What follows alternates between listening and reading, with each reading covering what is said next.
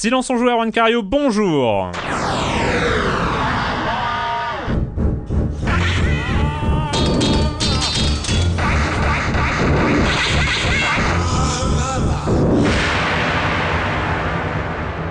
Au programme cette semaine, on va parler de Mario Kart 8, euh, le premier Mario Kart en HD avec plein de choses qui explosent, qui planent, qui volent, qui nagent dans tous les sens. Enfin bon, bref, un Mario Kart. Wolfenstein The New, euh, Order, euh, Monsieur Fall, la minute culturelle, et on finira sur Heroes of the Storm en version alpha, le prochain MOBA signé Blizzard. Et j'ai le plaisir d'accueillir deux de mes chroniqueurs favoris et un petit nouveau. Et oui, on a plein de petits nouveaux. Euh, Joël Métro de 20 minutes. Bonjour Joël. Bonjour. Euh, Patrick Elio du JDLI. Bonjour Patrick. Bonjour Erwan. Et donc Sylvain Tastet de JV le magazine et le podcast ZQSD. Cette fois-ci, je n'ai pas oublié de citer le podcast ZQSD. Bonjour Bravo. Sylvain. Bonjour. Je suis pas si petit que ça. hein. C'est faux cette histoire. C'est vrai. Euh, donc on a déjà euh, accueilli euh, Bruno, Corentin euh, et Kevin. Donc tu es euh, le quatrième de l'équipe de JV que qu'on accueille. C'est toujours un plaisir. Euh, voilà, c'est c'est cool. Eh bien, écoute, merci de nous Bienvenue, recevoir. bienvenue, bienvenue dans Silence on joue. Euh, on commence avec toi, Joël, avec euh, des nouvelles de Z Game Company. Oui, alors des nouvelles de Z Game Company, donc ce, studio de ce studio de californien qui nous a pondu les magnifiques euh, pépites que sont euh, Flowers, que sont euh, Journey. Et depuis Journée, d'ailleurs, il n'y a pas eu trop de nouvelles depuis, sauf qu'ils sont en train de, donc, de plancher sur un nouveau jeu dont ils attendaient des fonds. Euh, donc ils n'ont pas fait appel à du crowdfunding, mais, euh, mais en fait à Alors des... sachant que Z Game Company avec euh, avec Journey a euh, fini son contrat avec Sony, Mm. qui il y avait un, un contrat d'exclusivité de trois jeux, Mm. Flow, Flower, Journey, et donc voilà, ils avaient plus d'exclusivité. Voilà, et, et donc ils avaient quand même besoin d'argent pour faire leur prochain jeu, et ils veulent, ils veulent faire un jeu à la hauteur, un jeu émotionnel, un jeu voilà qui soit pas, qui soit pas, enfin, voilà, un gros jeu de tir. Ils veulent faire vraiment le, le- un autre jeu poétique euh, à la hauteur de, de Journée qui avait été euh, voilà euh, plébiscité par les, par la critique, par, tout le monde, par tout le monde. Par tout le monde. par tout le monde. Et ils ont annoncé en fait il y a je crois que c'était lundi dernier ils ont annoncé sur, sur leur site qu'ils avaient réussi à réunir 7 millions de dollars euh, voilà pour leur prochain jeu ce qui est pas mal par, un- quand on compare Oui. ça à un blockbuster euh, voilà qui coûte 60 euh, voire 100 millions de, de dollars c'est plutôt c'est plutôt bien donc plutôt une, une bonne nouvelle pour l'instant bon on sait rien du jeu on sait pas quand est-ce que ça va sortir mais c'est plutôt une, une bonne nouvelle euh, et puis après deux autres nouvelles qui sont des, des reports donc des choses qui devaient euh, arriver en nouvelle. 2014 et qu'on verra peut-être en 2015. Euh, première chose, c'est un jeu.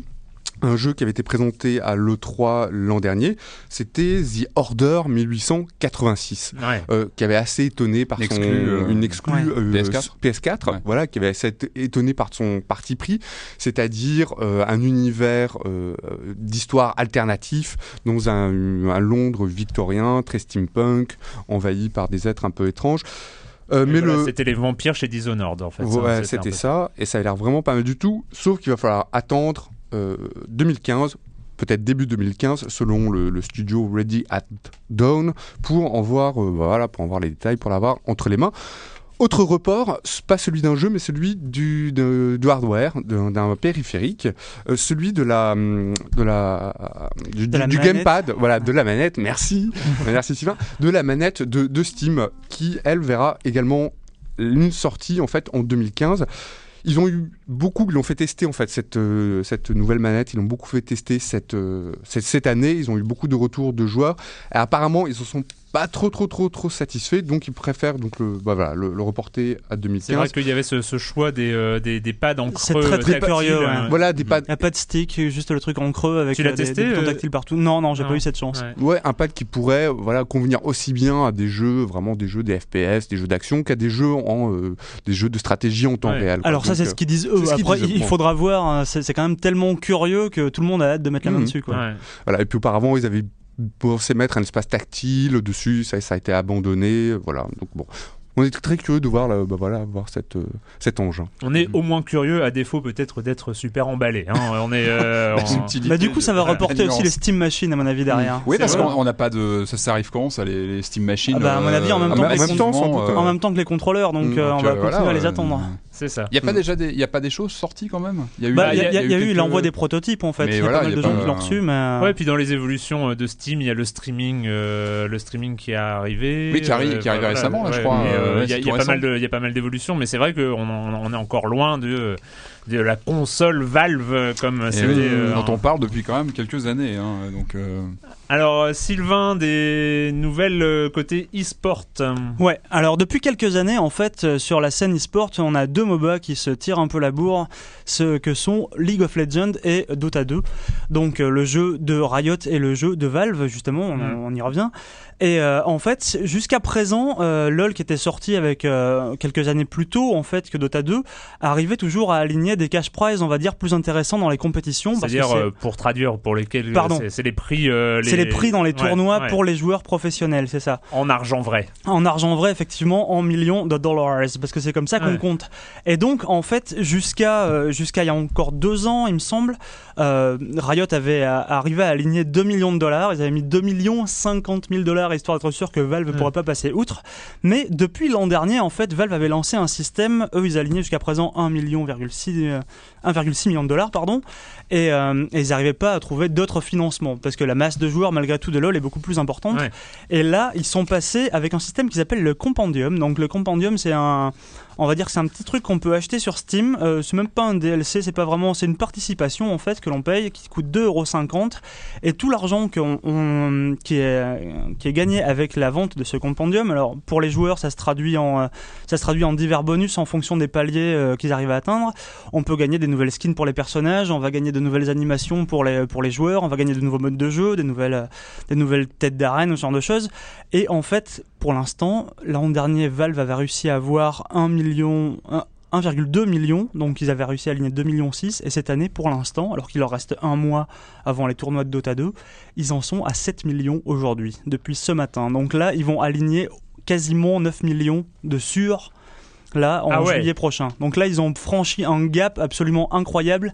Il y a 18 équipes qui vont se battre pour, euh, pour ramasser cet argent-là, et là, ils ont et, et vraiment... c'est euh, 9 millions pour le vainqueur ou c'est réparti Non, non, c'est réparti, Ouais. c'est réparti entre les équipes, mais du coup, il y avait pas mal de, on va dire, de grosses équipes euh, qui, euh, comme les Evil Geniuses ou je sais pas, ce genre de grosses multigaming, donc d'associations, on va dire, de joueurs professionnels qui hésitaient à se, à, se- à jouer justement soit sur Dota, soit sur LoL, et là, très clairement, avec autant d'argent, c'est sûr, les mecs, ils vont tous se ruer sur euh, sur Dota 2. quoi. Le milieu du e-sport est un vénal. hein. C'est- c'est- Évidemment, ça- évidemment. Mais ça risque un peu de rejoindre celui du foot. quoi. C'est un peu. Ouais. Je, je- je m'inquiète. Personnellement. Et donc, euh, juste, on en parlait un peu euh, avant l'émission, euh, parce que en, en tant qu'à parler euh, e-sport, tu as été faire un tour à, au Zénith euh, il y a quelques Ouais, semaines où tout il y à avait fait, euh, pour League le- of Legends. euh, le League of Legends All Stars. Donc là, euh, c'était vraiment les joueurs qui sont payés par Riot, parce que les joueurs, euh, tous les joueurs qui se qualifient pour une saison pour disputer les, les compétitions chez Riot euh, sont euh, salariés de la boîte, en plus de se disputer dans les compétitions. Et euh, donc il y avait au Zénith pas loin de 7000 personnes, c'était blindé, ça a duré 4 jours, c'était très très impressionnant pour tous ceux qui sont allés. Euh, de voir tous les gens qui sont en train de hurler devant Ouais. un écran, c'était vraiment spectaculaire. C'est la Ah première oui, fois qu'on voyait un je événement comme je- ça Je en me France. demandais le dispositif, euh, le dispositif scénique était, était comment en fait? C'est-à-dire pour les spectateurs euh, Ah bah, en fait, tu avais, les 10 joueurs qui étaient assis, on va dire, Mhm. face, euh, face, euh, face au public, Mhm. sur scène, et euh, qui avaient tous, donc, devant, devant leur bureau, devant leur PC, ils avaient leur tête filmée en gros plan pour que tu les vois de Ah, loin et que tu vois leurs expressions faciales complètement inexistantes. hein, Parce que dès Ah qu'on bon commence à voir des Coréens, les mecs, ouais ils ne mouftent pas, c'est assez Mhm. Mhm. La joie, la tristesse, tout ça, c'est ils ont, ils ont un jeu d'acteur assez rare. et euh, non, mais c'était très très impressionnant. Ouais. Mhm. D'accord. Ah ouais, ouais, non, mais c'est- c'était c'était aussi euh, remarquable d'avoir ce genre d'événement euh, à Paris euh, qui est En capable France, de. effectivement. Il l'avait déjà fait à Lille, il me semble, l'an Ouais. dernier. Ça avait déjà bien marché, mais là, il y avait beaucoup plus de monde. euh, Bon, à mesure que... que- ça commence à avoir du public aussi. C'est vrai qu'on me- marche. on mesure difficilement l'importance de League of Legends. Euh, C'est vrai que euh, dans Silence on joue, on n'est pas très MOBA. Non, même si euh, grâce à toi, on va parler de Heroes of the Storm, mais, euh, Ouais. mais c'est vrai que c'est tout un pan, euh, un pan du jeu vidéo euh, super important. euh, bah, ils ont ce moment. 72 millions de comptes actifs là Ouais. dernièrement, Ouais. donc actifs, donc qui jouent tous les jours. Donc ça Donc, commence, moi, moi, je, ça, me ça suis, commence à causer. je me suis promis d'essayer de comprendre, à défaut d'être bon, hein, parce que Mhm. ça, je crois que c'est au-delà de mes limites. J'ai l'impression d'avoir deux mains gauches quand, quand je joue à ce genre de choses, mais j'ai décidé de comprendre la ligne du haut, la ligne du milieu, la ligne du bas, euh, tout ça. Enfin, ben, c'est. C'est pas si compliqué. Ouais, ouais, ouais, ouais. Bon, on parlera, on parlera d'Heroes of the Storm euh, tout à l'heure. Enfin, Patrick, euh, the- le, le, le diable Oui. à l'intérieur. Oui, enfin, pas mal de news, hein, parce que moi j'avais deux semaines de choses de côté, Ouais. donc je vais essayer de faire bref. Euh, oui, alors des, des, des, des infos du côté de euh, Mikami, vous savez, le, le créateur de Resident Evil, hein, quand même, qui, qui ouais. a fait quand même plutôt parler de lui. On, on savait qu'il qu'il travaillait depuis quelques années maintenant sur un nouveau jeu horrifique euh, qui s'appelle donc The Evil Within. Alors j'ai une bonne et une mauvaise nouvelle en fait. Donc on, on va tout de suite commencer par la mauvaise. Vous êtes d'accord? Non, euh, la bonne. Évidemment. C'est que le jeu était prévu pour cet été, normalement fin août, et euh, on vient d'apprendre malheureusement qu'il était reporté au 24 octobre. On se prend deux mois dans la vue. Surtout- Alors, Ouais, Alors, mais surtout que cette année, le mois d'octobre, c'est le mois de la Ah bah, mort. Il y a, il y a- il y a pas C'est, mal de choses qui euh, sortent. Alors, alors pourquoi, des, pourquoi mauvaise nouvelle? Parce qu'il y a une bonne nouvelle là-dessus, c'est que moi j'ai pu approcher le jeu il y a quelques semaines et j'ai été vraiment très très agréablement surpris par, par le jeu. hein. J'ai pu faire euh, deux niveaux différents euh, sur, sur quelques heures et euh, j'ai été vraiment surpris. Enfin, j'étais.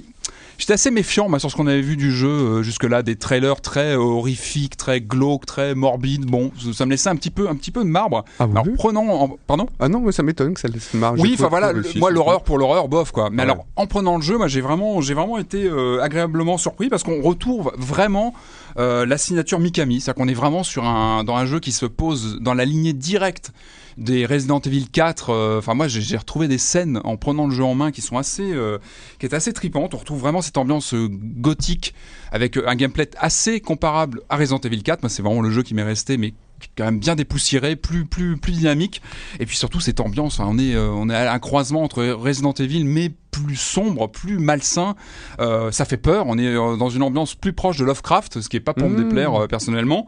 Et euh, enfin voilà, ce que j'ai vu, il y a des clins d'œil à Resident Evil. Je pense qu'on en reparlera en temps voulu, mais Oui. voilà, donc finalement, moi, cette annonce de report m'a un petit peu fait de la peine parce que j'a- j'avais vraiment hâte de, de pouvoir toucher au jeu complet. Mais bon, on va attendre. Et voilà, encore une fois, ce que j'ai vu, ça fait, ça fait vraiment, ça, ça fait envie. Donc on, on va attendre tranquillement. The Evil Within. Voilà, donc ça c'est pour donc le 24 octobre sur la Yep. plupart des consoles old gen et next gen et le PC, je crois. Il me semble, à vérifier. Ouais, Mais en tout cas, voilà, ça, ça arrive, ça arrive très bientôt. Donc à ça c'était l'avenir et Alors, euh, des petites news, euh, évidemment. Alors, l'info que, que j'ai vu passer il y a quelques jours maintenant, c'est, bah, on va faire simple, hein, c'est le créateur de Night Trap qui a lancé la phrase "On va revenir, le jeu va revenir." Il a dit, c'est le créateur, voilà, c'est tombé. Mais Ouais, qui attend sais. ça Ah, ça frappe, hein, ça fait ça fait bizarre. ouais, euh, enfin, parle-nous de ce ah, jeu. Alors c'est un certain James Riley qui a a priori qui aujourd'hui possède les droits de ce fameux jeu mythique. On va on va revenir euh, dessus rapidement.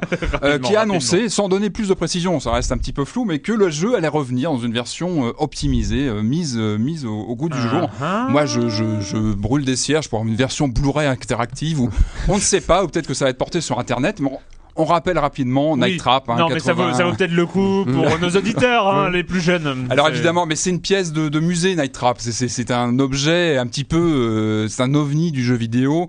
Est-on encore dans le jeu vidéo? C'est toute la question que pose Night Trap, puisque il est euh, un des symboles de ce cinéma interactif. hein, lorsque le- les CD-ROM explosent au début des années 90, euh, Night Trap, c'est un, c'est un film de série Z avec euh, une maison euh, euh, blindée de caméras dans laquelle le, le joueur zappe d'une caméra à l'autre et peut activer des pièges pour lutter contre des vampires qui envahissent la bâtisse. Alors en termes de gameplay, c'est pas très intéressant, il faut le dire. c'est plus voilà sur le côté historique de la chose parce que ça a vraiment marqué un point euh, critique dans la façon dont le, le jeu d'aventure, si on peut encore l'appeler comme ça, et, euh, et le cinéma interactif ont mergé à ce moment-là. Et aujourd'hui, c'est vrai qu'on on- il y a souvent des mergé. Qui, qui, qui arrivent quand on parle de Night Trap. Mais alors c'est quoi C'est du full motion vidéo du coup? Euh, ce qui va arriver, Ouais. on- n'a pas plus de détails. hein. On peut imaginer, oui, que ça va être complètement. re- Alors. Est-ce que ça va être refilmé? Est-ce qu'on va retrouver les bandes d'époque et remasteriser tout ça? Moi, je lutte, je, je veux retrouver la VF d'époque. Je, je, je- il faut retrouver. J'avais mis un, un lien sur Twitter avec la VF d'époque qui est cultissime. Qui, qui- je crois que c'était doublé par deux personnes. Et c'est, vraiment un, sommet de série Z. Et c'est, c'est vraiment voilà, c'est un, c'est une date à retenir ce Night Trap et qui va sûrement refaire Parce- parler de lui. Euh, affaire à suivre. hein. Parce que là, pour le coup, il y a aussi eu le retour de Tex Murphy là, par Bien sûr, mais à part que là, c'est un longtemps. vrai jeu. Enfin, là, là, Tex Murphy, on est sur, euh, évidemment, comme tu dis, on est sur sur une, une même tendance de full motion vidéo. Ouais. Mais à part que Tex Murphy, il y a un vrai jeu derrière. On est sur du point and click élaboré et qui a eu toute une série de jeux. Night Trap, c'est- plus compliqué. C'était quand hein, même pas incroyable ce Tex Murphy quoi. Le problème c'est que euh, en, en 10 ans le mec bon bah il a vieilli parce que l'acteur c'est toujours le même. Ah ouais, bah le oui, problème euh, oui. c'est que autant on va dire il a pris il a pris de l'expérience autant il a pas pris de cours de comédie. Et au bout d'un moment ça commence à se voir. Peut-être, mais ça fait aussi partie de ce charme, je trouve, des, des jeux en full motion c'est- C'est vidéo. vrai qu'il surjouait un peu tout. Le jeu parfois approximatif un des petit acteurs, charme ouais. à mon sens, ça fait partie du cachet de ces jeux-là. Enfin, il y a un côté humain dans, dans ces jeux qui est assez intéressant. Et je conclue rapidement. On a eu quelques infos sur le prochain euh, projet de Lucas Pop. Alors, vous vous rappelez, c'est le, Oui. le créateur de Papers, de- Please. Papers, Papers, Please, Please. évidemment. Donc, on, on sait son amour du pixel. Hein. On va pas revenir sur ce fameux jeu qui, qui- qui nous a marqué euh, il y a quelques mois maintenant. Euh, il a annoncé son prochain jeu. Ça va s'appeler Return to the Obra Dinn. Euh, jeu d'enquête en 3D en vue subjective, a priori, donc avec un- une histoire de bateau mystérieux qui rentre au port quelques années plus tard. Donc une enquête interactive. Ce qui est intéressant, ce qui m'a m'a frappé, c'est qu'il a choisi un, un visuel très très marqué, puisqu'il a choisi de s'inspirer du design des jeux sur Mac Plus. euh, donc du tout début des années 80, avec un, qui avait vraiment un look très particulier euh, quand on se rappelle de Déjà Vu ou Shadowgate, euh, qui avait vraiment ce look noir et blanc avec des graphismes très ciselés, très fins. Et voilà, donc il a annoncé que le jeu allait vraiment s'inspirer de ce look très particulier. Et je trouve que voilà, enfin moi c'est des jeux que j'aimais, que j'aime beaucoup, hein, ces jeux d'époque.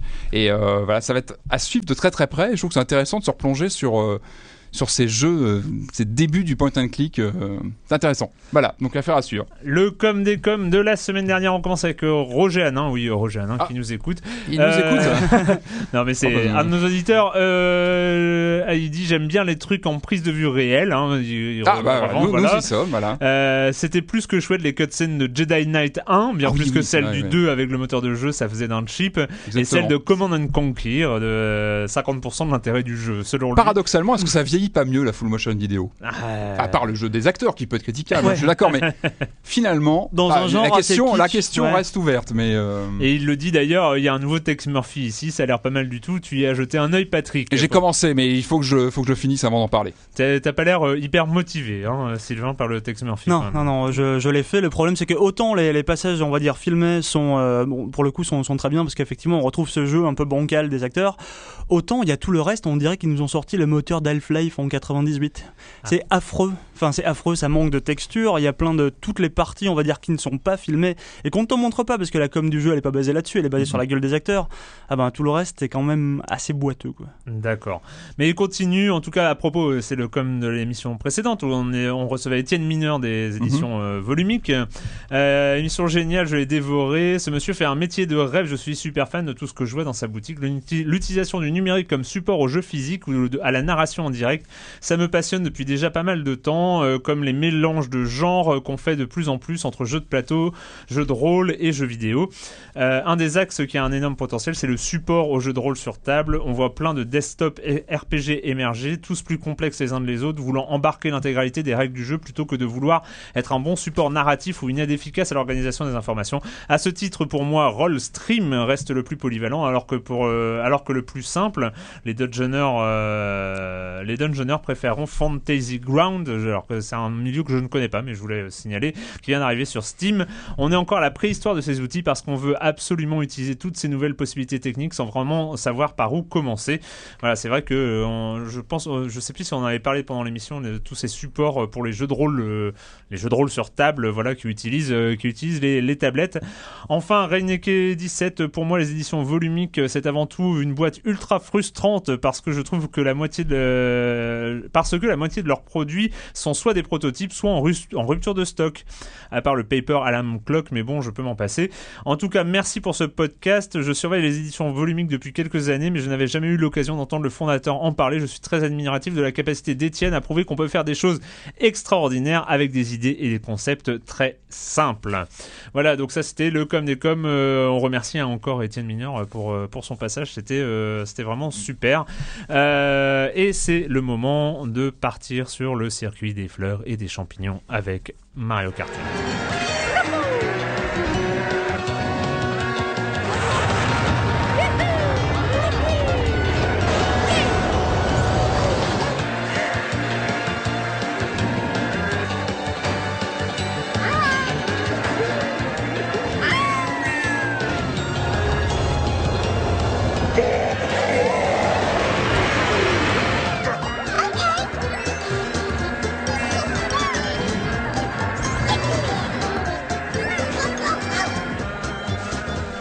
Mario Kart 8, on connaît le principe immuable depuis quand même pas mal de temps. Euh, le principe, c'est que le premier perd.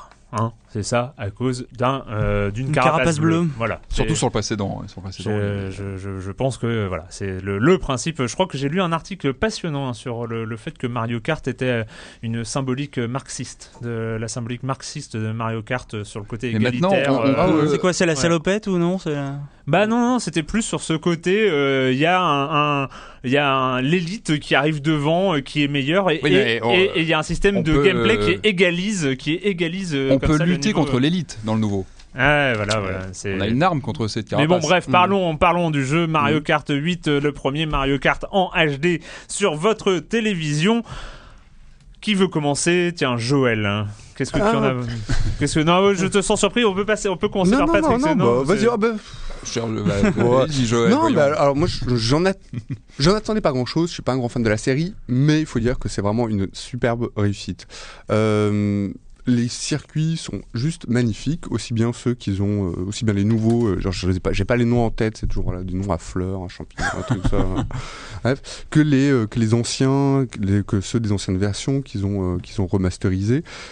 C'est vraiment des circuits qui vous mettent, mais vraiment carrément la tête en l'air. quoi. C'est Mhm. ça qui est super agréable, c'est euh, de, c'est de se sentir sans dessus, dessous, dans l'eau, dans l'air, sur la terre, sur les côtés, sur les murs. Les circuits sont très très bien faits. C'est vraiment la, la première chose qui m'a qui m'a marqué.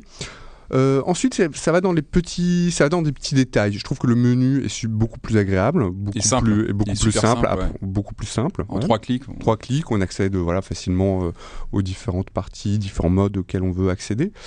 Et pour parler justement de, voilà, de ce mode, on commence une course en choisissant euh, son véhicule qu'on va customiser en fonction de trois critères, de- du type de véhicule qu'on va prendre, du, euh, des roues et également des, euh, Du deltaplane. deltaplane, Deltaplane, puisqu'on ouais. va pouvoir s'envoler dans les, dans les airs. Donc je trouve ça plutôt bien, donc il y a des tas de paramètres voilà, qu'on a, qu'on a déjà vu, le maintien, la vitesse, euh, je me rappelle plus des, des- des trois autres. L'accélération. Ouais. voilà. Donc voilà, on prend un petit peu, on prend, on prend le temps de, de construire son petit, euh, voilà, son petit, euh, son petit bolide. Et euh, puis après, on se lance et on vraiment le plaisir, quoi, le plaisir du, du Mario Kart est vraiment intact, quoi. C'est-à-dire que et, et sur HD, il faut dire que ça, ça pète vraiment, quoi. Les, les couleurs, enfin les couleurs, les environnements, qui sont tous vraiment tous très différents, les uns les uns des autres. Donc on prend plaisir lorsqu'on fait les, les coupes, à les, à les, les différentes coupes, à les, comment dire, les enchaîner les uns après les autres. Euh, en multijoueur, toujours, euh, enfin en multijoueur en tout cas, en local, euh, donc jusqu'à 4, c'est toujours aussi bien.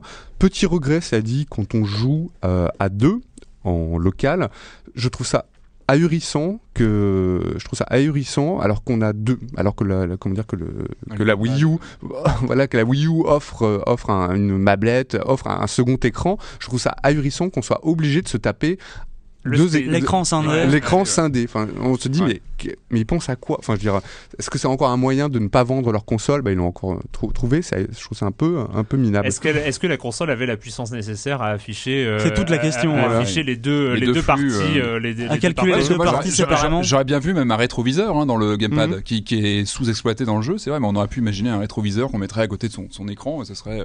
euh, Ça me fait penser parmi les, je trouve les bon après des petits oublis. Je trouve ça dommage qu'il n'y ait pas de carte en fait pour voir, euh, pour voir Ouais. ses Si. concurrents. C'est non non Sur le pad. sur, le pad. sur le tu peux avoir une carte. Ah, sur le euh, ah, si, pad. tu peux afficher sur le pad le. Sur le pad. Alors, C'est quand bien même pas super pratique. D'accord, hein, je l'ai- je l'ai pas trouvé. euh. je, je l'ai pas trouvé. J'ai abandonné je- le fait de regarder le pad, moi. Je- je hein, l'ai c'est- pas- Ouais, ouais, non, mais il faut je- complètement c'est un jeu précis, hein, ça, ça, ça a l'air rigolo Ouais. comme ça, mais on très vite ça devient. euh, Ça devient technique. Et là, euh, tu jettes euh, une seconde le- les yeux sur le pad, c'est même pas la peine.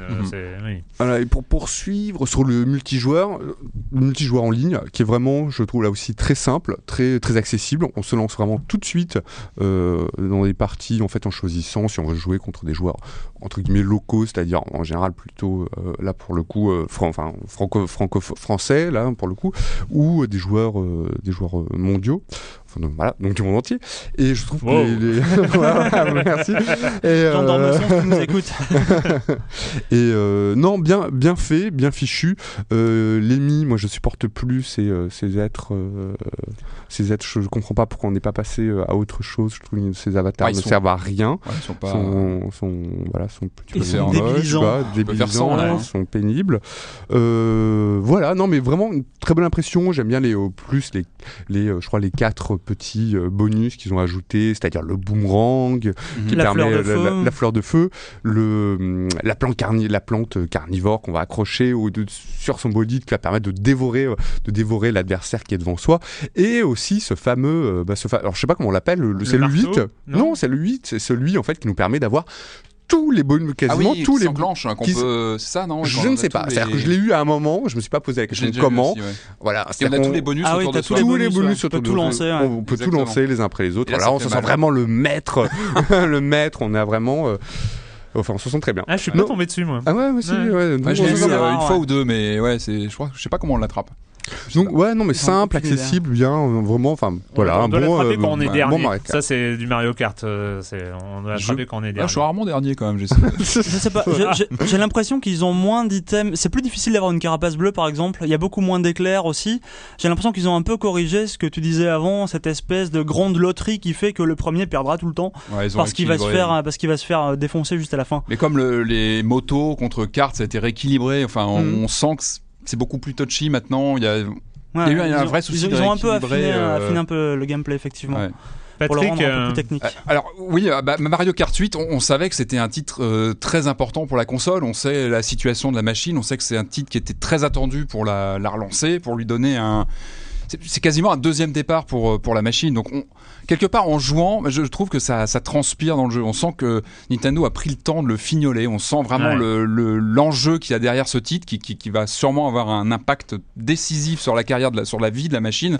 On, ah, on le sent. clair que s'il se plante, On, on le sent, tu, dis- tu disais Joël, les menus, sont, on sent que tout a été travaillé pour que ce soit simple, accessible tout de suite. On, on, va pas revenir sur les graphismes, je trouve qu'il y a toujours un, un effet HD wow avec Mhm. Nintendo. Lorsqu'on découvre une série qu'on connaissait en SD, ça fait quelques années maintenant qu'on est habitué à la HD, mais un Mario Kart qui arrive en HD, il y a toujours cet effet waouh quand même. Mhm. On redécouvre comme si euh, il y, a- il y a- il y a 7 ans on arrivait sur les premiers jeux HD et ça marche toujours. Je trouve que le- on redécouvre Ah, mais vraiment moi- cet moi- moi, univers c'est- et et ça s'y prête vraiment bien. Enfin, je trouve c'est que assez étonnant d'ailleurs ce que, ce que tu dis parce que euh, j'ai cet effet sur tous les. euh, hum, surtout sur les Mario. ouais, non mais il y a Euh, vraiment dès, un dès que tombes spécial. sur un Mario, bah, le, le, le, le New Super Mario Bros. U, Mhm, ça faisait pareil. euh, suivi de Mario, Super Mario 3D World, aussi, hein, 3D qui était, World. euh, à chaque fois que j'ai un Mario en HD, ça me fait que. Et là, c'est encore un cran au-dessus. Je trouve Ouais. qu'on sent que le jeu a été fignolé dans les, même dans les textures, dans la qualité des textures, des, des, des graphismes. Vraiment, c'est c'est vraiment bien travaillé. Le gameplay est super équilibré. On sent que le jeu a été vraiment peaufiné. On peut aussi sentir peut-être une une envie de pas trop prendre de risques non plus quelque part. Il n'y a pas de remise en question totale du, du- du- de la recette. C'est un Mario Kart Non, traditionnel. Ah, mais on prend que- pas trop de risques. On reste sur ce qu'est Mario Kart. On remet Bah, pas en question, mais ça euh, marche. euh, mais ça marche quand on sait le carton qui avait fait la version Wii en s'est vendu à des millions d'exemplaires et c'est c'est On va, on va, on va pas revoir le, les bases de Mario Kart. C'est c'est impossible. T'appelles un jeu Mario Kart, tu fais un Mario Kart. C'est donc ce qu'on a comme nouveauté c'est où tu te lances des fleurs. ce que, c'est- ce que disait Joël, donc toutes ces nouveautés, l'antigravité, euh, les, le klaxon, euh, enfin tous ces nouveaux euh, items qui, qui se mettent en route et euh, qui marchent, qui marchent, euh, qui marchent super bien.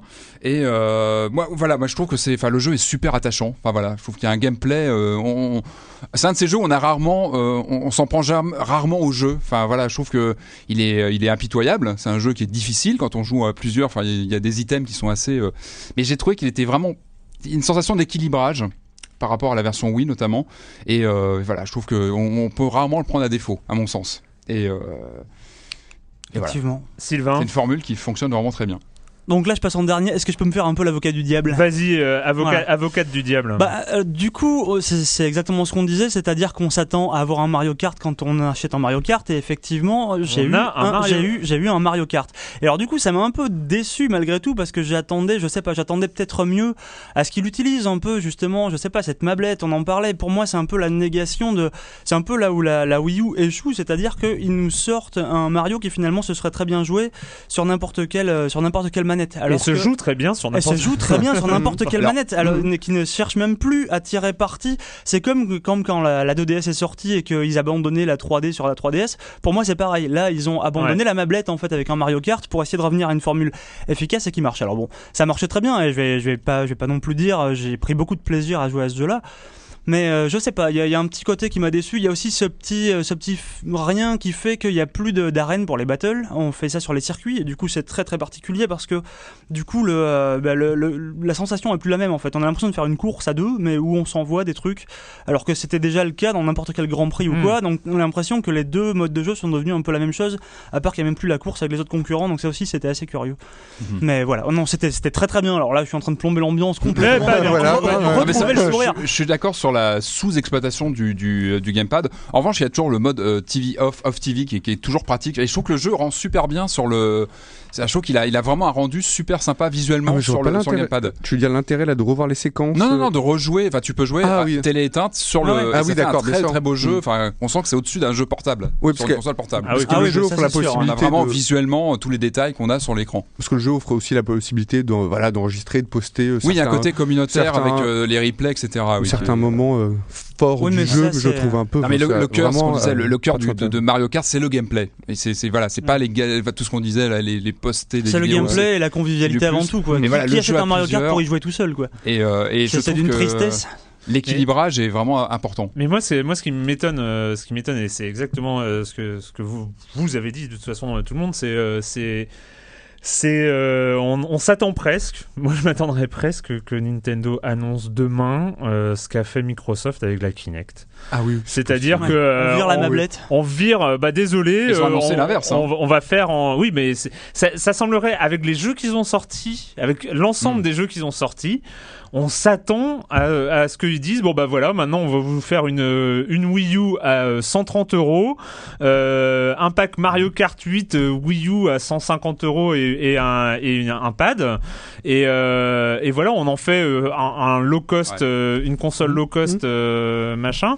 Euh, parce que parce que merde ils font un Mario Kart enfin c'est c'est un vaisseau amiral de, de, de leur console à chaque fois Euh, on se rappelle le Mario Kart Wii qui était euh, quand même malgré ses défauts Ouais. un très bon Mario Kart mais c'est euh, là où ils ont sorti l'accessoire volant pour bien montrer qu'on se sert de la Wiimote euh, du côté euh, du côté gestuel euh, donc avec ce petit volant euh, D'ailleurs, ce, qui- un- ce qui est pratique, parenthèse, c'est que le jeu là, est compatible avec tout. C'est-à-dire Oui, qu'on peut jouer avec la, la- Wiimote, Ouais, avec sûr, le- le- ouais. la manette arcade classique, et même avec la classique de la Wii qu'on peut brancher sur. Ouais, ouais. Enfin, tout est fait pour vraiment qu'on puisse jouer Mais facilement à 4 mais, c'est- c'est c'est comme s'ils avaient sorti euh, le, le Mario Kart Wii juste avec les boutons quoi enfin euh, sans se servir euh, sans se Mais, servir c'est un problème qu'on qu'on a eu sur le Donkey Kong aussi. Et, et- Oui, mais c'est le Donkey Kong est moins vaisseau amiral euh, de, de la gamme Nintendo, mais c'est voilà. Et maintenant, on s'attend, on s'attend presque à ce qu'ils nous sortent un Zelda qui utilise pas la, Ouais, c'est la mablette. Mmh, quoi. Enfin, que et à ce S'ils moment-là- vendent pas des consoles dit avec, ça, hein, il leur reste que Zelda pour, pour rattraper le coup derrière. Et donc, du coup, on, a la, preuve, ce Mario Kart Mhm. est la preuve que Nintendo s'est gaufré, euh,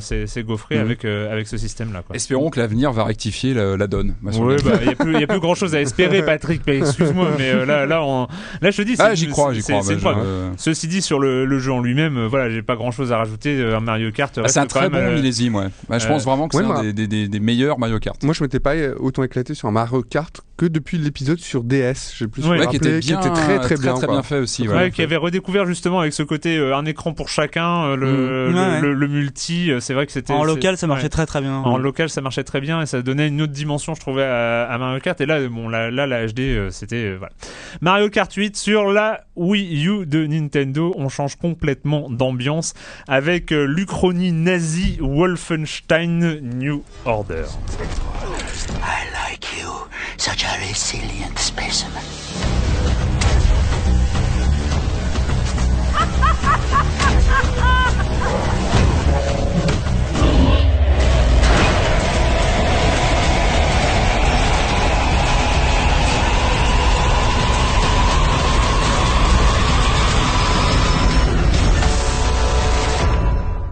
Let me tell you how this is gonna work.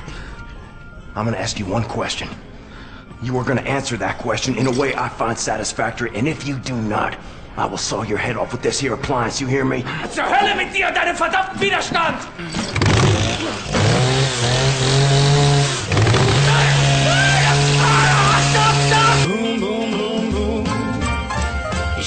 On passera très vite sur euh, l'avant-dernier Wolfenstein, dont on oubliera jusqu'au nom. Euh, Wolfenstein, c'est euh, Wolfenstein 3D et surtout, enfin pas et surtout Wolfenstein 3D et Return to Castle Wolfenstein, c'est eux qui ont euh, établi euh, le- la renommée, le, le mythe de, de cette légende euh, venue d'ID Software.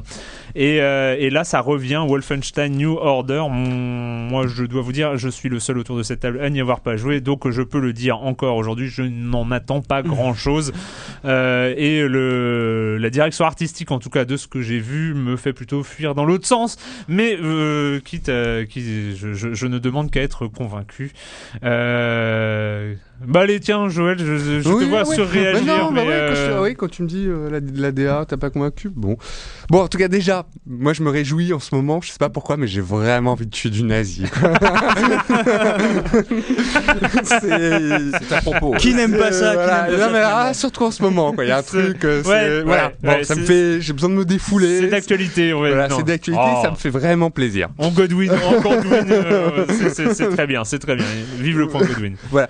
Tu parlais du, du précédent, le précédent Wolfenstein qui était sorti en 2009. Je crois, que- je, je sais plus comment il s'appelait. Voilà, Wolfenstein. tout le monde a euh, oublié son nom, c'est Voilà, sûr. c'est vrai. Je pense On que en même, a oublié jusque. même les mecs qui l'ont fait, je pense qu'ils savent plus. Tu leur poses la question, oui, Oui, qui était un espèce de truc un peu, c'était très, enfin, Ouais, c'était mal non, fichu, c'était un peu, Ouais. voilà, c'était un peu n'importe n'importe quoi avec des éléments fantastiques qui étaient mal amenés. Euh, moi, j'ai tout oublié, vraiment. tu Ouais. vois. Donc, je, On moi, va dire que c'est un peu comme hein. Highlander 2, qui n'a jamais existé. Et que je revois avec plaisir régulièrement, parce que j'oublie à chaque fois. Donc euh, c'est toujours un plaisir de me replonger. dans- donc autant dire, moi, celui-ci, celui-ci. j'ai- Eh, Erwan est, est Pardon. effondré. Pardon, ouais. pardon. Autant dire, dire celui-ci, moi je l'attendais pas trop. Je, je me suis dit bon, alors, allons-y. Là, j'ai pas trop fait de FPS en ce moment. J'ai, j'ai un peu faim de, enfin, un peu faim de tirer sur des gens. Et euh, eh ben c'est pas mal, c'est pas mal. Euh, une uchronie, ouais. Donc euh, le jeu commence au début, dans les années 40. Euh, une mission, une mission qui est en train d'être menée avec euh, le héros euh, Blazkowicz. Ouais. Blaskovic. Mission un peu périlleuse, il se retrouve en fait, euh, je, je fais bref, il se retrouve euh, amnésique, en fait il se retrouve à, dans un hôpital amnésique et il se réveille à l'orée des années 60 et il s'aperçoit quoi? Que les nazis ont gagné la guerre. Donc en fait, euh, voilà, horreur, enfer, damnation. Bon, pour, le- pour lui c'est un peu l'horreur, pour nous c'est cool, ça veut dire qu'on va pouvoir tuer du nazi. Yes. Et, euh, et donc en fait son périple, son histoire, il va essayer d'organiser la résistance pour euh, voilà pour mettre euh, pour mettre à bas ce ce, ce troisième Reich triomphant. Ben, j'ai trouvé ça plutôt pas mal. Euh, c'est vraiment le jeu, le FPS honnête qui euh, qui ne présente pas de mode multijoueur, c'est-à-dire euh, voilà qui euh, C'est pas plus mal cela dit, hein, parce que Mm. tous les FPS qui se forcent à avoir un multi juste pour avoir un multi, en général, Ouais. c'est euh, lamentable. Ouais, c'est lamentable. Et voilà, une bonne durée de vie. J'en suis à une dizaine, une dizaine d'heures. Je suis proche de la fin. Mais là, justement, il y a une progression de la difficulté qui est quand même bien, euh, qui est bien faite. Et du coup, à la fin, on se retrouve quand même un petit peu acculé de voir se, se- voilà, se, se terrer, se, se défendre dans des coins pour essayer de pas, de pas, comment dire, de pas, Bah, de de pas pas se faire mourir. Voilà, simplement, tout simplement. Voilà. J'ai trouvé que c'est le jeu est vraiment donc j'aime bien la progression du jeu en termes de voilà en termes de difficulté en termes de d'acquisition des armes qui, euh, voilà dont on a des comment dire des améliorations comme ça au fur et à mesure. En fonction de son style de jeu aussi on débloque certains voilà certains talents notamment par exemple ceux pour l'infiltration. Parce qu'il y a une partie infiltration dans ce Wolfenstein. Moi personnellement je sais pas vous après vous me direz je serais curieux de savoir. Moi que j'ai apprécié c'est-à-dire qu'on peut euh, on, a, des, niveaux où certains, euh, voilà, certains, euh, certains commandants peuvent, si on les tue pas d'abord, peuvent appeler des renforts et donc on se retrouve assailli euh, par des tas de soldats. Donc l'idée c'est vraiment d'aller les tuer silencieusement en premier en se faufilant derrière. Je trouvais ça plutôt, plutôt bien amené, pas mal. L'histoire en elle-même, bah, pas mal du tout aussi, c'est-à-dire que cette, je trouve que le côté uchronique euh, est bien est bien amené. Alors on pense euh, on pense à Philippe Cadic et son maître du haut château où voilà il racontait la où euh, voilà l'écrivain de science-fiction racontait la, la victoire des des Bah, des nazis. des nazis, des va, nazis, ouais. leurs copains, leurs copains sur voilà sur, le- sur les alliés. Et c'est bien amené, les- bien amené, interrompu par des par des cinématiques qui sont plutôt bien fichues, plutôt belles, qui se prennent peut-être parfois un petit peu trop au sérieux. Je trouve qu'il y a un petit peu Il y a de la punchline qui sort un peu de partout. Il y a des moments assez incroyables. mais je trouve que ça se prend encore trop, ouais, encore trop au sérieux. Ils auraient pu faire un truc un peu plus, je trouve, plus, euh, plus, plus déconnant. Quoi. Euh, les personnages sont plutôt assez, euh, assez savoureux quoi, entre les gros, entre la, entre les gros nazis bien méchants qui se livrent à la torture, entre les, comment dire, les camarades, les camarades de De la résistance. de la résistance, où on retrouve des femmes, des noirs, enfin donc une diversité de gens autour de Blaskovic. Je trouve ça plutôt pas mal. L'univers, moi, m'a rappelé celui. Alors là, là aussi, j'ai un trou de mémoire. Le jeu de euh, qui est fait par les euh, le FPS, euh, euh, qui est fait par le studio lyonnais. euh, Dishonored. Ah oui, Dishonored, ouais, Dishonored. Dishonored, bien sûr. voilà, ça m'a rappelé un peu. Voilà, le côté justement une une uchronie m'a rappelé un petit peu Dis- Dishonored avec euh, donc cet état euh, cet état euh, totalitaire dont on sent vraiment l'oppression partout dans les bâtiments, dans la manière dont ils sont, dont ils sont Mm. construits. On sent ça vraiment dans le jeu. Et donc, moi, je trouve que c'est un bon FPS qui se prend pas au sérieux, qui est plutôt bien fait. Et, euh, et moi, j'ai vraiment bien apprécié. Un truc à la hauteur. Sylvain, Ouais, on alors- change l'ordre. hein, c'est- Ouais, ouais, ouais, chan- c'est- changeons tout. Euh, bah, c'est un FPS dont il faut être tout à fait franc, je n'attendais absolument rien, et du coup j'ai été relativement surpris. Alors bon, c'est pas que ce soit un jeu incroyable, comme on disait, c'est un FPS euh, honnête, mais euh, qui n'a pas qui n'a pas prétention non plus à être un jeu euh, un jeu complètement dingue. Donc on se retrouve on est un héros américain qui va aller gagner la guerre tout seul plus ou moins, hein, on n'est pas loin. On est un peu dans le effectivement on va tuer du nazi à tour de bras. Donc la résistance, alors ils vont s'insurger, ils sont 6 à peu près, donc ils vont renverser environ l'ordre mondial à 6. C'est assez courageux. Donc niveau niveau Il faut, avoir de scénario, il faut avoir de l'ambition dans la vie. hein. il faut avoir de l'ambition. Ils en ont plein. Alors après, effectivement, on disait, il, est- le héros est tombé dans le coma pendant 14 ans, et pendant ce temps-là, la résistance préparait un plan. Mais quand on voit que toutes les missions, on les fait tout seul, on se demande quel était leur plan avant que l'on se réveille du coma. Bon, Mm. sur le sur le scénario, ils sont pas allés non plus aller chercher de, de très grandes subtilités. Mais la magie de ce jeu, finalement, c'est d'arriver à la avec un gameplay, on va dire assez simple, à, à gommer, à gommer justement un peu le, le côté son côté FPS générique. C'est-à-dire qu'on va avoir des moments effectivement qui font penser à Dishonored avec pas mal d'infiltration et ce genre de choses là. On va avoir des passages qui vont faire passer, qui vont faire penser un peu à Bioshock aussi Mhm, quand on arrive dans le train ouais. notamment. Mhm. Il y a plein d'inspirations comme ça. Et il y a ce petit côté, j'ai l'impression moi que les mecs qui ont fait ça dans Creative Assembly ont eu euh, ont eu plein d'idées notées à, la va-vite sur un coin de table et que en fait ils te balancent un univers, ça change tout le temps. L'univers change toutes les toutes les heures. En gros, on change d'environnement, on change de d'un seul coup, on est on est résistant. Avant, on était juste un soldat euh, esselé. Après, on va devenir. euh, Je vais pas trop spoiler, donc voilà, mais ça change absolument tout le temps. Et en fait, ils nous ils nous balancent comme ça des univers à l'appel qui font que on ne s'ennuie jamais. Ou alors, on- Mhm. c'est euh, c'est assez quand même une belle performance pour un FPS moderne. Effectivement, C'est- effectivement. Mais après, justement, il y a ce petit côté, il, il refuse un peu cette modernité. C'est-à-dire qu'on n'a pas non plus d'autorégène euh, comme on en voit tout le temps depuis Call of Duty, en se cachant dans un coin. euh, non, on n'arrête pas de saigner de partout. Mhm. Non, c'est pas que ça qui se passe. Si on revient, je crois, jusqu'à 20 points de vie sur 100 Mhm. ou un truc comme ça, mais c'est assez léger, donc il faut continuer à aller chercher des, à aller chercher des medikits, ce genre de trucs. Et c'est, c'est vraiment, c'est vraiment pas mal foutu.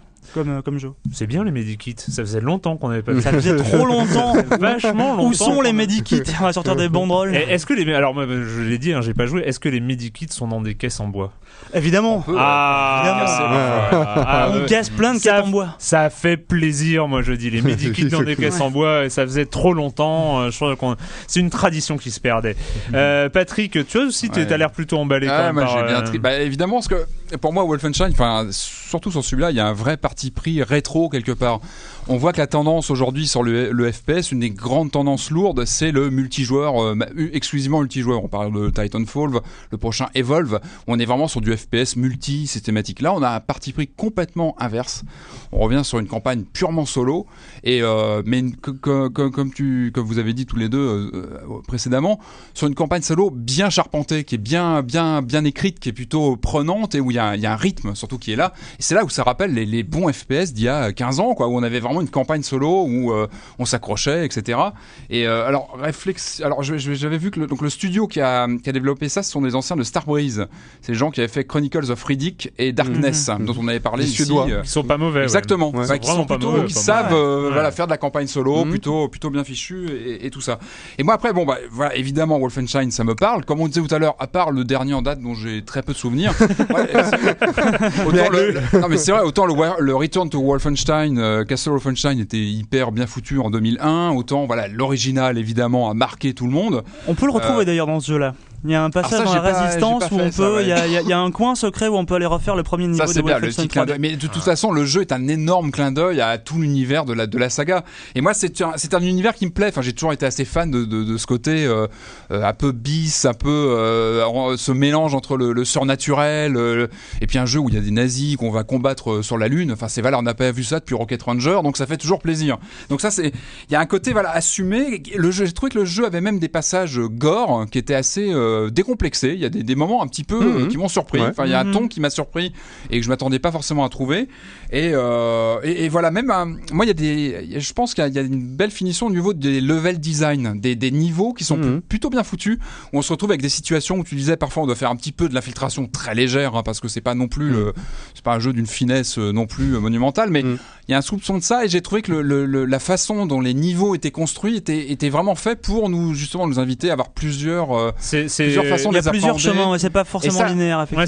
c'est pas- du et ça, ça, je couloir, trouve ça hein. intéressant. Je trouve que c'est c'est vraiment. Alors c'est euh, du couloir ou c'est Couloir ouvert. C'est du couloir ouvert avec Voilà. plusieurs, ouais, t'as plusieurs couloirs, on Et va ça, dire. Bah, en tout cas, t'as une que- sensation d'ouverture. Mais est-ce Ouais. que est-ce que c'est façon euh, euh, Crisis euh, où euh, grosso Ah modo non, c'est non, couloir non, et t'arrives T'as un couloir un avec des passages, des passages un peu plantés. D'accord. Bon, ça, finit souvent quand même dans un entrepôt, se bastonner contre un boss et 56 Ah, 000 mais il mecs qui sont, ça, c'est- à cocher dans la Wolfenstein. Il faut Ah, le boss en métallique qui est super dur à tuer. Bah, Mais et moi j'ai bien aimé le parti pris de pas faire un remake de Wolfenstein qu'on connaît par cœur, mais de dire voilà on tente l'Uchronie, on, on se balance dans les années 60 où voilà les nazis ont développé des technologies 15 ans plus tard avec euh, des, des machines, des, des monstres, des j'ai trouvé que c'était plutôt intéressant voilà, de- des- d'avoir ce parti Hmm. pris euh, complètement délirant, farfelu, et ce qui fait que voilà, que, que- comme tu disais, on n'a aucun remords à buter du nazi par dizaines. Enfin, il y a un côté complètement décomplexé du jeu, Ouais. et euh, moi voilà, qui m'a rappelé des bons souvenirs de FPS, euh, voilà, de la grande époque. Et je trouve que le jeu euh, surfe bien là-dessus. Et, le, Ouais. et le fait bien. Eh ben écoutez, vous avez fait votre euh, votre œuvre parce que maintenant j'ai envie d'y jouer, donc Mm. euh, c'est euh, c'est déjà pas mal.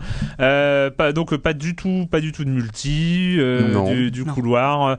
Et il est euh, la durée de vie, je crois, est estimée à une, une quinzaine. C'est assez long, ouais. c'est assez long hein, pour, C'est assez un, long. euh, pour un FPS solo. Et donc euh, voilà, allons tous buter joyeusement du jeu nazi en 1960 dans dans une uchronie. C'est vrai qu'en ce moment c'est assez sympathique.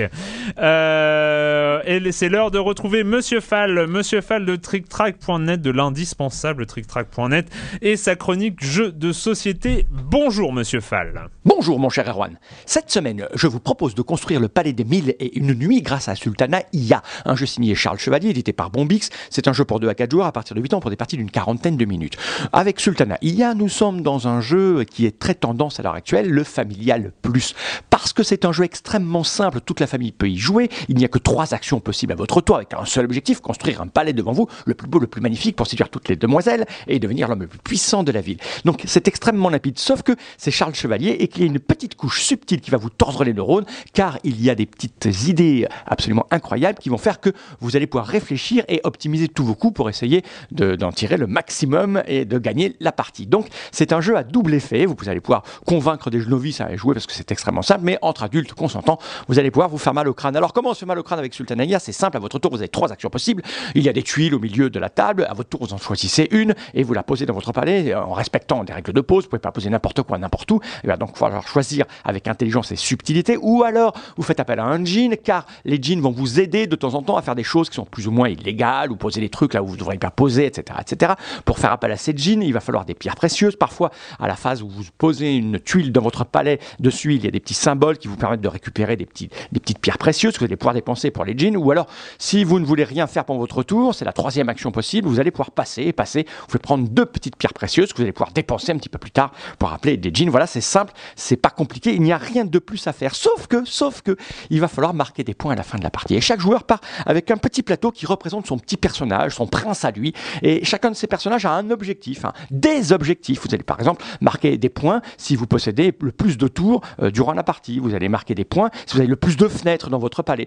L'idée, c'est que vous partagez forcément certains euh, marqueurs de points avec d'autres joueurs autour de la table, mais pas tous. Vous marquez, par exemple, avec le joueur de droite, vous avez deux options en commun, avec le joueur de gauche, vous avez deux autres options en commun, avec le joueur en face, vous avez deux autres options en commun. Enfin bref, il va falloir faire attention parce que vous êtes en compétition sur deux ou trois façons de marquer des points avec les autres joueurs autour de la table. Donc faites attention à ce qu'ils vont pendre, est-ce qu'ils peuvent le poser, pas le poser, quelle est leur intention, leur but. Enfin bref, c'est fin, c'est subtil, c'est facile, c'est beau. En plus, c'est beau, c'est illustré par Xavier Colette. On est dans une époque maintenant où les gens prennent, très très soin à l'esthétique et au matériel des jeux. Sultanaïa, ça fonctionne, c'est plaisant, c'est pour tout le monde. C'est un jeu de Charles Chevalier édité par Bombix. C'est pour 2 à 4 joueurs à partir de 8 ans pour des parties d'une quarantaine de minutes. Le jeu coûte environ 35, 36, 37 euros grand maximum dans toutes les bonnes boutiques. Et mon cher Arwan, je vous dis à la semaine prochaine. À la semaine prochaine, Monsieur Fall de TrickTrack.net et TrickTrack.tv, bien sûr. Et c'est l'heure de la tant attendue Minute Culturelle. Minute Culturelle proposée euh, par notre fournisseur officiel de la plupart des Minutes Culturelles cette année, Jérémy Israël. Et qui nous fait, alors lui, euh, je sais pas si ça, il a cette référence, mais pour moi c'est un, c'est une minute culturelle pyramide. Est-ce que vous connaissez pyramide? J'adore. T'adores pyramide. Et tu connais pyramide? Ouais, attends. En Je- un, en ouais, deux, en un, trois. deux, J'aime ouais. bien faire Marie-Ange Nardi. Tu dis un mot, on répond. Marie-Ange Nardi. euh, Alors bon, en fait, c'est pas. Alors, le but du jeu est de trouver donc une réponse en lien évidemment avec le jeu vidéo à partir de trois indices, euh, de trois euh, locutions que je vais vous dire. Évidemment, si vous trouvez euh, dès la première, vous avez trois points, la deuxième deux points, la troisième un point. Vous n'avez pas de nombre de briques hein, avant. Il y a toujours trois propositions. Donc on commence. Là, c'est donc ville enfouie. Aucune proposition? Bioshock? Non. Capitale. Ville enfouie, capitale. Oui, bah oui, Re- Remember Me. Non. C'est pas forcément le nom d'un jeu, hein. ça peut être un élément d'un jeu. Hein. C'est pas. euh, c'est- D'accord. Ah, d'accord. Ah oui. Et enfin, mort-vivant. Ton ville enfouie, capitale, mort-vivant. Mhm. Je vois qu'il y a beaucoup de joueurs de World of Warcraft. Il s'agit d'Under Ah, City. Undercity, Eh merde. oui, Ah ouais. Under City ou Fossoyeuse en VF. Batman.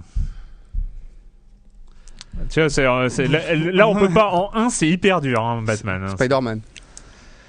Ouais, tu t'es- on, sent, on sent le spécialiste de, de, de pyramide. Indiana Jones. Lego. Yes Lego. Euh, Donc euh, Lego, c'est c'est toi hein, qui c'est toi qui as dit Lego. C'est Marie-Ange Nardi. C'est Marie- pas moi. Il est en train de changer de personnalité en live, ça va devenir très très gênant cette histoire. Donc je donne, je, je- je donne le point pour Marie-Ange. Euh, Robo Ninja. Ah ouais, là on commence, hein, c'est Mm. c'est Robo Ninja. Ninja Warriors. euh, Namco. Bandai. Et enfin Soul et Tekken. Mhm. Et c'était Yoshimitsu, bien sûr. oh là là, euh, là là. Non, mais franchement, Yoshimitsu, je pensais que c'était jouable. Ouais. euh, hein. Enfin, alors, euh, Karma, Guédon euh, McGrath, Avec les. McGrath, McGrath. McGrath, McGrath. Et enfin, Sucker Punch.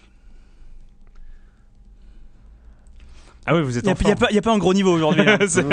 Vous, êtes, vous êtes hyper en forme, il Mhm. s'agit d'Infamous.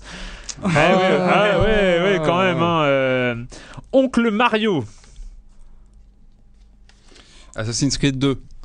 Ah, allez, on, Ah. on se rapproche, on se rapproche et c'est bien joué, bien Ah, joué, bien, franchement. mal, hein, euh, Toscane. Ezio. Et enfin, Villa Auditore. Et comment s'appelait la ville, hein, euh, la Villa ouais, Auditore dans ouais, Assassin's Ah, Creed fait, 2 euh, et Brotherhood et, et, euh, C'était quoi, le- quoi les mots déjà? Monteriggioni. Oh là là. Non mais c'était pas mal. Oncle Mario, Assassin's Creed Ah ouais, 2, bien c'était pas mal. Ouais, ouais, c'était. Euh, Utopia. Course vers l'espace.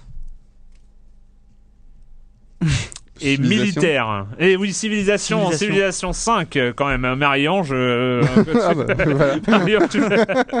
Et il en reste encore deux. Attention, attention. Euh, B-Card. B-Card.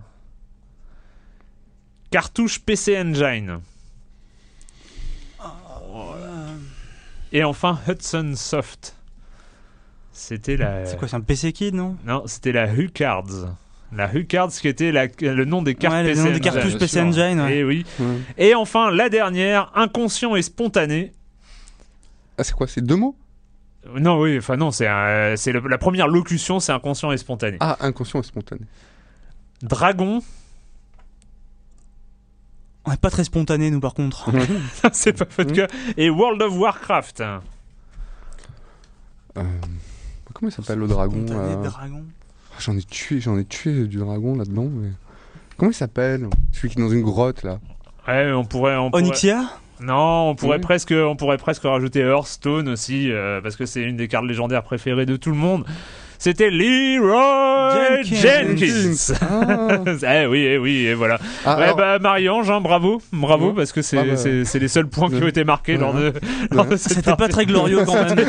Ouais, mais bon, hein, voilà, il faut, il faut réviser son, son principe de pyramide euh, et on Moi va. j'adore. En Ah, fera d'autres. mais non, mais ça revient pyramide en plus. Je sais, cet été, Ouais, présenté ouais, par ouais. Olivier Mine et tout. Et ouais, Ah, c'est ouais, pas toi qui le présente d'ailleurs, non. Euh, et on va finir avec la version alpha du MOBA tant attendu de Blizzard, Heroes of the Storm.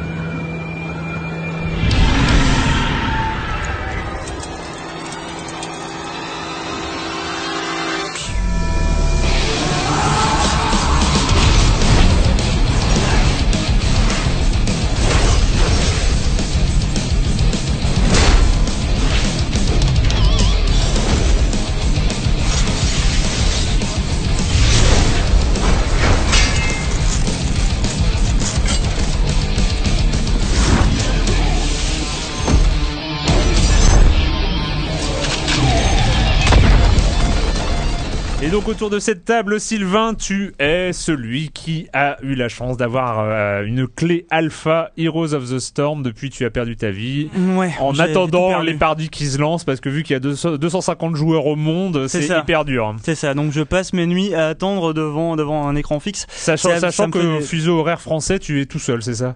C'est ça, je pense qu'on on est deux ou trois, mais bon, effectivement, ça, ça se bouscule pas incroyablement.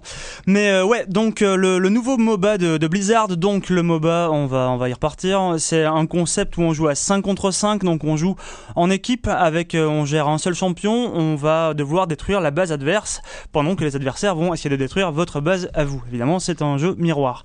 Donc on se retrouve avec tous les champions, on va dire, de l'univers Blizzard. Alors ils y sont tous. C'est ça qui est rigolo, c'est ça que j'aime il y a bien. Diablo, il y a. Jim Raynor, euh, je sais pas qui c'est qu'on va voir d'autres, tous les personnages de WoW, de, de Starcraft, tout ce que vous voulez. Dans la, dans la bande, euh, dans la bande annonce, il y a même, euh, il y a même la nana de Starcraft Phantom ou euh, non le jeu Ouais, qui était jamais effectivement, sorti. Nova, Nova. ouais, ouais, c'est ça. Nova, effectivement.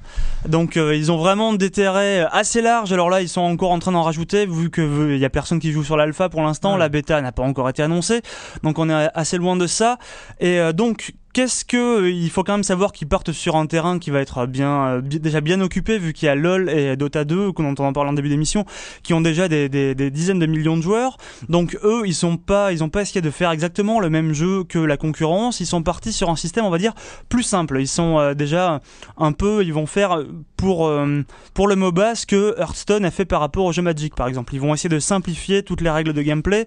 Donc on va avoir par exemple des euh, des on va dire des des mécaniques beaucoup moins beaucoup plus permissives pour no- notamment ceux qui n'ont jamais joué à un MOBA, c'est-à-dire qu'on va pas se faire insulter parce qu'on n'a pas tapé les mobs au bon moment, parce qu'on va pas avoir toutes les petites mesquineries au niveau Parce de l'XP. alors je vais vous dire, euh, je, je- peux faire, euh, j'ai jamais joué à un League of Legends, mais j'ai regardé des tutoriels. Donc en fait, euh, par exemple, il n'y a pas la règle du euh, du last hit. Voilà, c'est ça. La, la- la règle du last hit, c'était un truc un- hyper important, notamment dans League of Legends, c'est-à-dire que il faut pas taper les les mecs les, les pour. petits euh, sbires, les, les il petits faut attendre Qu'ils aient pratiquement plus de vie pour donner le dernier coup, parce qu'autrement tu perds trop de temps euh, à donner plein Alors de non, c'est même pas ça. C'est-à-dire Ah bon. que si jamais, compris. si, si jamais tu portes le dernier coup, donc le last hit sur un Ouais. sur un petit sbire, tu vas non seulement gagner l'expérience, mais ça c'est toujours valable si le si le mec meurt, mais en plus tu vas gagner de l'or Ah, qui va te permettre d'acheter d'autres items. Et ça justement.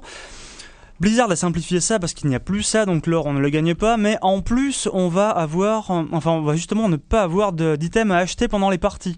Donc on va juste se focaliser sur l'action, on va pas vraiment euh, devoir se, se concentrer sur qui on va taper à Hmm. quel moment ou quoi, donc on joue beaucoup plus en groupe, c'est beaucoup plus simple, c'est un peu plus convivial, on s'insulte un peu moins parce qu'il faut quand même dire que les communautés de MOBA sont notoirement infâmes, hein, je veux dire, euh, tout le Ouais, monde est en train de s'insulter frein, en- entre équipes. quoi? ouais. Ouais, non, mais moi, ça a toujours été un frein, euh, ce genre de. Ah oui, oui, non, mais c'est. Moi, j'aime la politesse ouais. la courtoisie, l'esprit chevaleresque.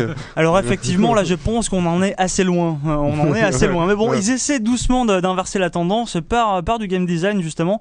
Ça s'annonce plutôt réussi euh, de ce point de vue-là. Après, je pense que ça ne plaira pas, on va dire, à ceux qui jouent actuellement à Dota et à LoL parce que les possibilités stratégiques ont l'air quand même beaucoup plus réduites. Il y a beaucoup plus de cartes aussi, mais je pense que ça plaira pas mal à tous ceux qui n'ont jamais touché un MOBA, justement. Et donc, euh, dans, le, dans un des gros aspects de gameplay pour éviter les insultes, sachant que dans les MOBA, on n'insulte pas son adversaire, on insulte son allié. hein, c'est la grande. Évidemment, euh, avant même le début des parties. ça, Avant très, même très le début des parties, on commence par insulter, par, ils commencent par s'insulter entre eux avant de, avant de C'est horrible, Ah oui, non, non, peinture de ce milieu là. sans, sans même qu'on sache pourquoi quand on débute. Alors tout le monde nous insulte ça et puis on sait pas. Non mais Ah ouais, non, c'est un peu dur au début. On s'y fait. En plus soi-même on s'y met finalement au bout d'un moment. Et un des éléments de gameplay euh, assez important là-dessus, c'est que il n'y a pas de gain d'expérience individuel. C'est ça, pendant les parties. C'est euh, toute l'équipe qui gagne de l'expérience et donc tous les ça. héros qui progressent en même temps. Tout ce que fait un joueur dans l'équipe en fait rapporte de l'expérience à toute l'équipe. Donc tout le monde progresse en même temps. Le problème dans, euh, dans un LoL ou un Dota, c'est qu'on va très vite voir que dans la partie on est arrivé niveau 14 mettons et qu'on a un allié, euh, le, le cinquième membre qui est niveau 9. Alors tout le monde le regarde et lui dit mais comment ça se fait que t'es niveau 9 Évidemment on a déjà perdu, c'est ta faute. Donc tout le monde Mm. s'insulte Mm. joyeusement, copieusement et, et finit par quitter la partie. Donc ça déjà ils l'ont fait disparaître et c'est et c'est plutôt pas mal parce que du coup les gens s'insultent un peu moins, ils quittent un peu moins les parties. Bon je vais pas vous dire non plus que tout le monde est en train de se faire des politesses dans tous les sens et des révérences. Mm. Mais, on n'a pas le bon. temps en même temps, on clique. hein. Non, effectivement, on clique pas mal, ouais. Ouais, c'est ça. En fait, quand le problème, c'est que quand on est concentré sur où on clique et les raccourcis clavier, finalement, t'as pas le temps d'être poli. Donc, euh, tu, c'est peut-être l'aspect primaire qui ressort. C'est ça. euh, Mm. c'est, ouais, mais c'est vrai Ça. que ça fait pas envie. Quand, quand hein. les gens s'insultent, c'est qu'ils ont déjà perdu, donc ils ont plus que ça à faire finalement. De À noter, à noter euh, quand même, on va, on va le dire, euh, un dossier spécial hein, sur JV, sur ce sujet-là spécifiquement d'ailleurs, sur le JV qui sort ce mois-ci, ces jours-ci, dont la une pose la question essentielle le jeu vidéo rend-il con? Euh, Mhm. Et c'est, euh, c'est, une- belle question, je trouve. C'est une belle question qu'on essaie de voir sous, sous plusieurs angles. Donc justement, est-ce que, est-ce que les communautés peuvent faire que, est-ce qu'un jeu peut faire qu'il s'attire une mauvaise communauté? Est-ce qu'il y a certaines, euh, certaines barrières, on va dire, notamment du fait du online ou ce genre de choses que, qui sont inexistantes et qui font qu'on va plus facilement, on va dire, avoir des comportements excessifs C'est un peu ce genre Ouais. de questions qu'on a essayé de se poser. Hmm. Et, euh, et donc, euh, à part ça, sur le temps que t'as passé euh, sur, euh, sur Heroes, euh, Heroes of, euh, Of the Storm. of the Storm. Euh, sur Heroes of the Storm, tu, tu- toi, c'est un jeu que tu aimes bien, tu, parce que tu, tu joues au MOBA. euh, Je joue au. MOBA, ouais. Et euh, voilà, tu quitterais euh, tes MOBA euh, de chevet pour euh, passer sur Heroes of the Storm ou pas? Alors je suis pas sûr de faire ça parce que justement il y a une dimension stratégique qui pour l'instant paraît un peu plus un peu plus faible. En même temps, enfin un peu moins poussée du moins, vu qu'on peut pas trop customiser son personnage, mais en même temps euh, c'est Blizzard. On sait que entre le moment où ils ont un jeu en alpha et le moment où ils sortent leur jeu, il est souvent très très différent. Donc ils auront le temps encore de rajouter des cartes. De il y, a- il y a rien qui est figé. Hein. Ouais. Est-ce que c'est leur, premier MOBA? C'est leur premier MOBA, ouais. Bah, Ah, mais il faut il faut savoir quand même Sachant que, que, le, Dota, le, Dota, le MOBA original est est- basé sur, euh, sur Ouais. Warcraft est né 3. sur, Ouais. sur Ouais. Warcraft 3. Mais c'est pas eux qui l'avaient Oui. designé, mais ouais. Donc, euh, ouais, Pourquoi ils se lancent là-dedans? Parce qu'ils ont vraiment senti qu'il y avait euh, du coup un, Parce un- que parce un qu'ils sont public. euh, ils sont à fond dans l'e-sport depuis Mm. des années avec StarCraft Ouais. 2, même ils avaient essayé d'imposer World of Warcraft, les combats d'arène. Mais là, du coup, ils ont un peu raté la. Enfin, ils ont un peu, ils sont un peu raté la Ouais, marche. quoi, ils, se sont, ils se sont un peu pris dans. Il y a eu tout un tas de procès justement entre Valve et Blizzard. Mm. C'était assez passionnant cette histoire. Il y a quelques années justement sur la possession du nom de Dota. Et euh, ouais, ils ont complètement raté la marche. Et là justement, ils reviennent avec un truc assez ambitieux et assez différent. Après, Mm. on va voir si ça va leur réussir.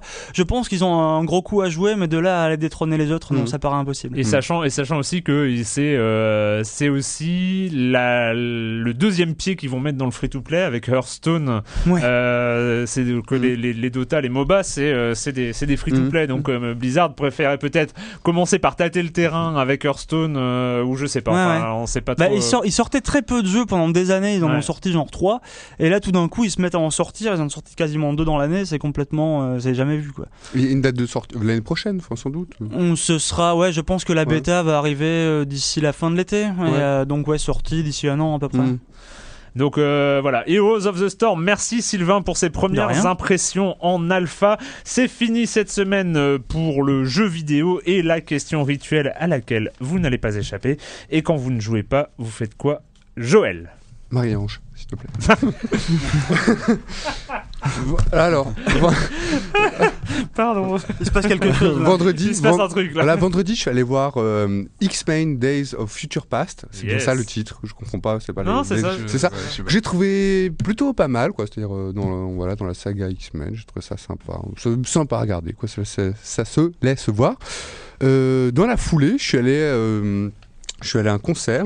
Je suis allé à un concert à la Gaieté Lyrique à Paris, qui est une bonne programmation d'ailleurs. Mm. Je tiens à le souligner-. Et je suis allé voir ce rappeur queer qui est complètement dément, qui s'appelle Mickey Blanco. Tu nous en avais pas parlé ici. Non, j'ai parlé de Leaf, Ah. là, un autre, et c'est un autre, un autre New-Yorkais qui s'appelle Mickey Blanco et qui est vraiment, vraiment dément, qui est arrivé euh, sur scène en caleçon, en caleçon, donc euh, voilà, euh, avec son, avec sa voix, avec sa voix rauque. Il a une Putain, il a une, c'est pas un beau mec, hein, il a une gueule quoi. Il est venu, euh, il est venu avec sa, euh, avec une espèce de perruque assez atroce et tout, et nous a fait vraiment un super show. C'est-à-dire que c'est vraiment un très bon, un très bon showman, un très bon rappeur, euh, et ça a fini en fait le, ça a fini euh, avec le pub. En fait, il a invité le public à venir sur scène. C'était n'importe quoi, et c'était vraiment très convivial, vraiment très bon. Et je lance un appel si, parce que j'essaie de l'interviewer depuis vendredi, j'arrive pas, parce qu'il paraît qu'il est un peu comme un peu déjanté, un peu perché ce, ce monsieur. Donc, euh, Dit-il alors qu'il change de personnalité lui-même pendant Voilà. l'émission. voilà. Il a Et changé de Marie-Ange. voix. je lance un appel, voilà, si Mickey Blanco, tu nous écoutes, euh, sache que voilà, tu, tu devrais le faire en anglais ton appel peut-être. voilà, hey Mickey Blanco, if you're listening to us, can you call me Joel Metro, please, thank you. Voilà. Ok. Donc voilà, super. Donc, Euh, je bien. pense que euh, surtout euh, fais attention à la batterie de ton téléphone, euh, ça risque de sonner. euh, Ouais, voilà. assez vite. Euh, Patrick, Euh, alors moi, pendant que je, je continue à jouer à Wolfenstein actuellement, je, je me suis plongé dans un comics qui vient de sortir aux États-Unis,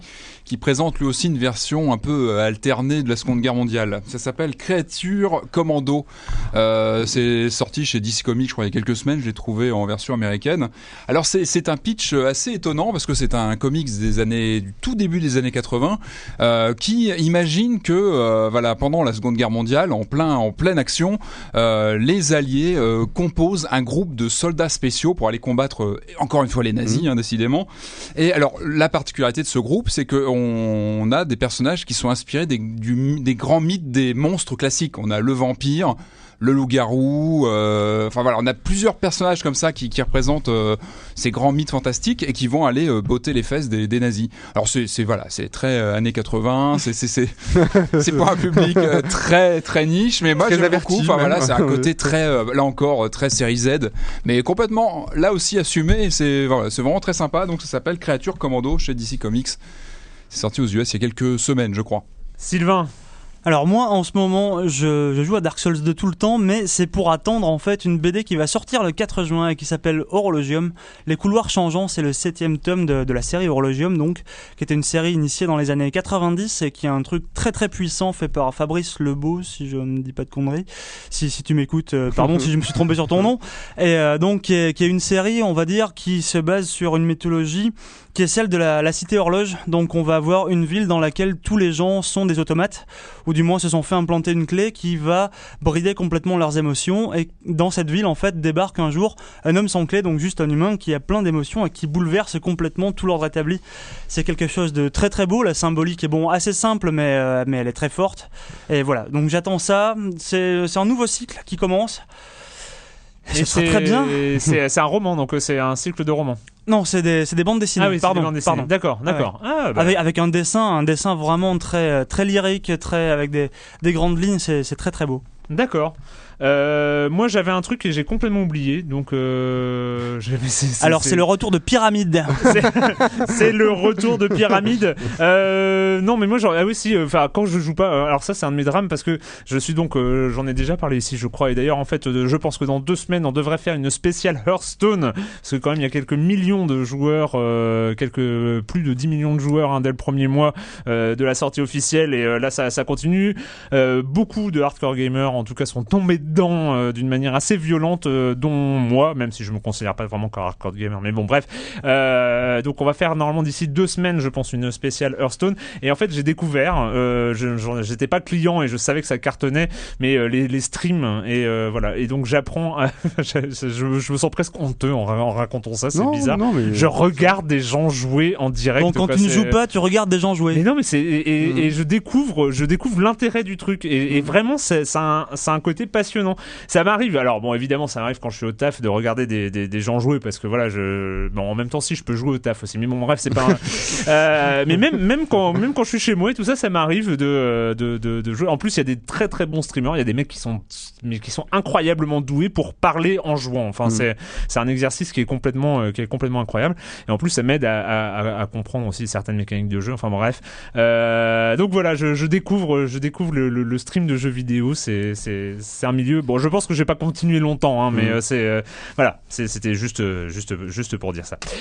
Bref, bah nous c'est fini pour cette semaine. On se retrouve très bientôt pour parler de jeux vidéo ici même. Ciao.